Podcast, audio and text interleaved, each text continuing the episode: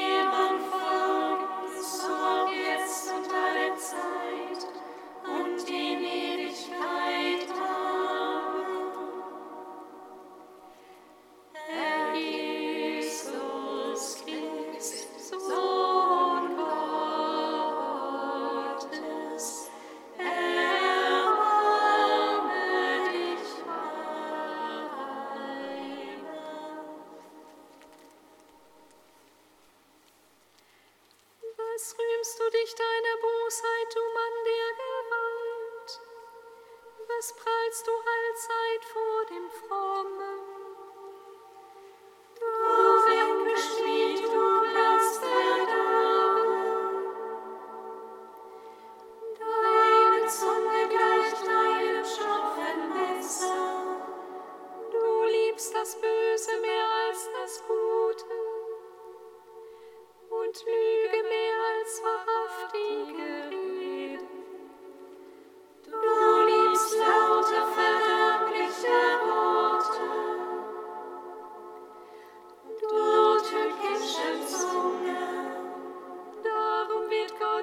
Für immer dich beugen und herausreißen aus deinem Zelt. Er wird dich ertragen.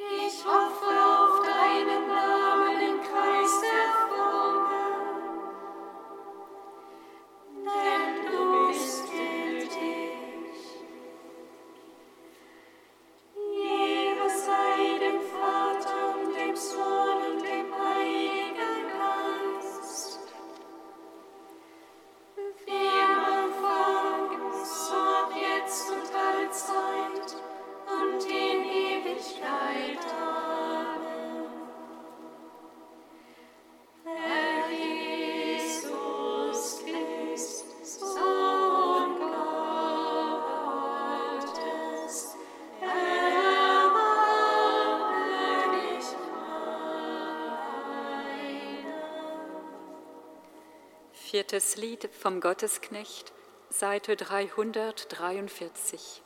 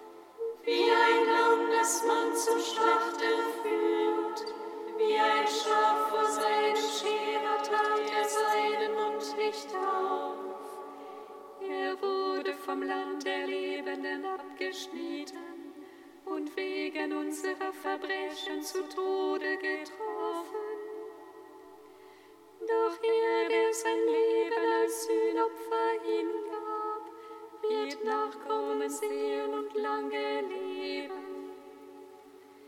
Der Plan des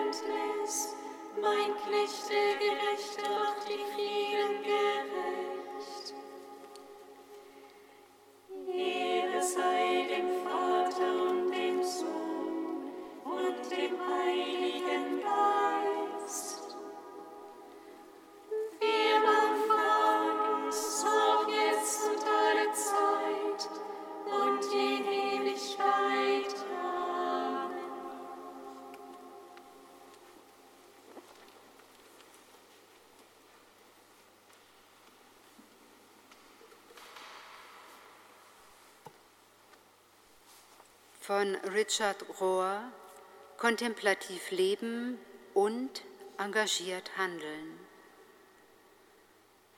Unser fester Punkt ist der Ort, an dem wir stehen. Es handelt sich um einen kontemplativen Standpunkt, stetig, zentriert, ausbalanciert und verwurzelt. Um kontemplativ sein zu können, brauchen wir einen leichten Abstand von der Welt. Wir müssen uns Zeit nehmen, um uns von unseren üblichen Geschäften zurückzuziehen und uns in dem, was Jesus unsere Kammer nennt, der Meditation und dem Gebet widmen.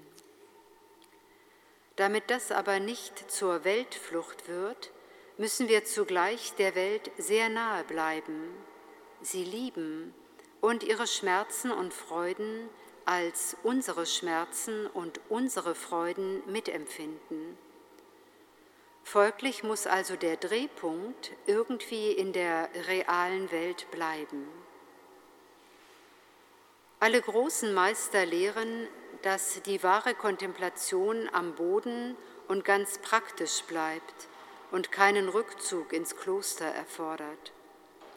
Sie ist einfach nur eine völlig andere Art, für den gegenwärtigen Augenblick und für alles Leben von überall her offen zu sein. Um die Welt bewegen zu können, brauchen wir paradoxerweise einen gewissen äußeren und inneren Abstand von der zerstreuenden Natur der Massenkultur, von nutzlosen Ablenkungen und den tagtäglichen Illusionen des falschen Selbst. Die Kontemplation fußt auf dem harten Boden der Realität, so wie sie ist, und das ohne jede Ideologie, Leugnung oder Fantasievorstellung.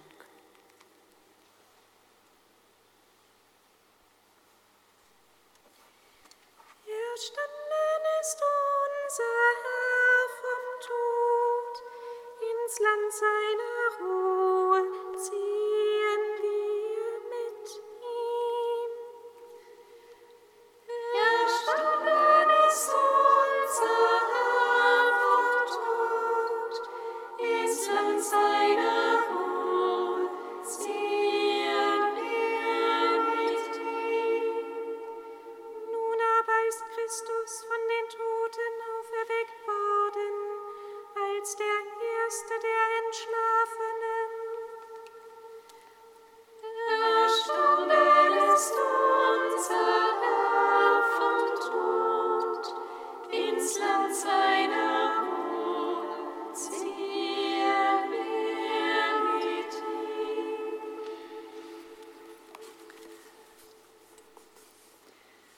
Lesung aus dem ersten Brief des Apostels Paulus an die Korinther.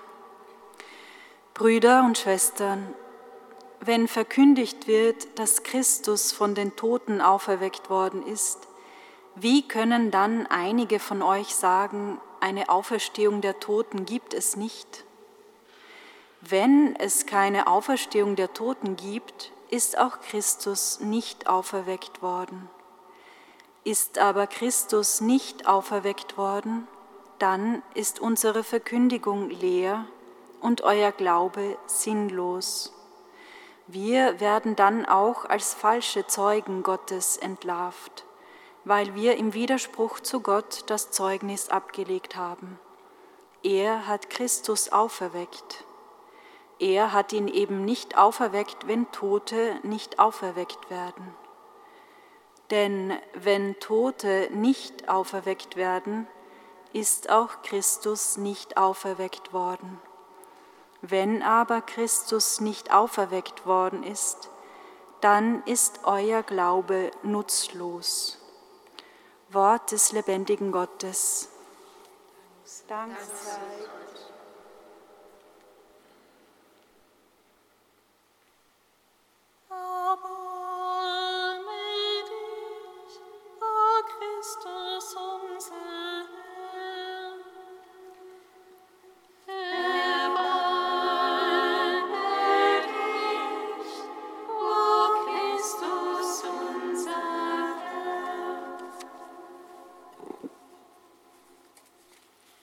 Herr Jesus Christus, du überwindest Hass und Gewalt.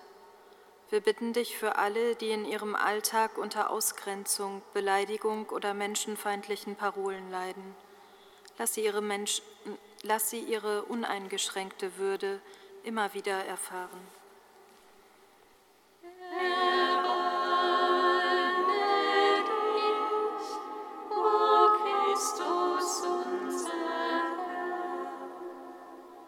Jesus Christus, du stiftest Versöhnung. Wir bitten dich für alle Ehepaare, die eine Krise durchleben und dabei auch auf unser Gebet vertrauen. Führe du auf Wege, die weitergehen.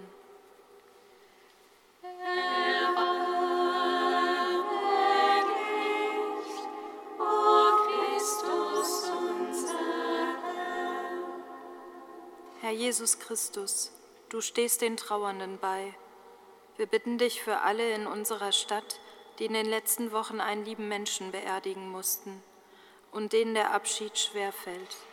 Stelle ihnen Menschen zur Seite, die sie unterstützen.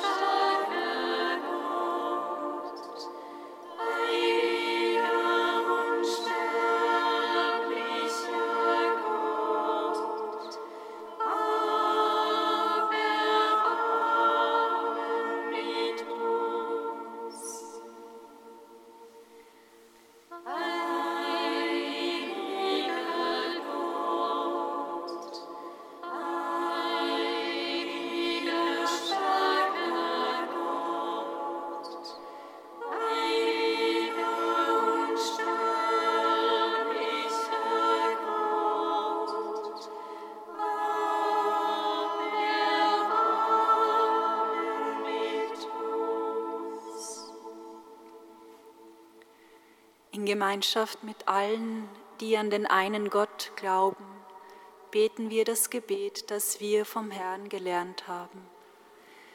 Vater unser im Himmel, geheiligt werde dein Name, dein Reich komme, dein Wille geschehe, wie im Himmel, so auf Erden. Unser tägliches Brot gib uns heute und vergib uns unsere Schuld wie auch wir vergeben unseren Schuldigern. Und führe uns nicht in Versuchung, sondern erlöse uns von dem Bösen. Denn dein ist das Reich und die Kraft und die Herrlichkeit in Ewigkeit. Gott, du hast uns verschiedene Gaben geschenkt. Keinem gabst du alles und keinem nichts. Jedem gibst du einen Teil. Hilf uns, dass wir uns nicht zerstreiten, sondern einander dienen mit dem, was du einem jeden zum Nutzen aller gibst. Darum beten wir durch Jesus Christus, unseren Herrn. Amen. Singet Lob und Preis. Dank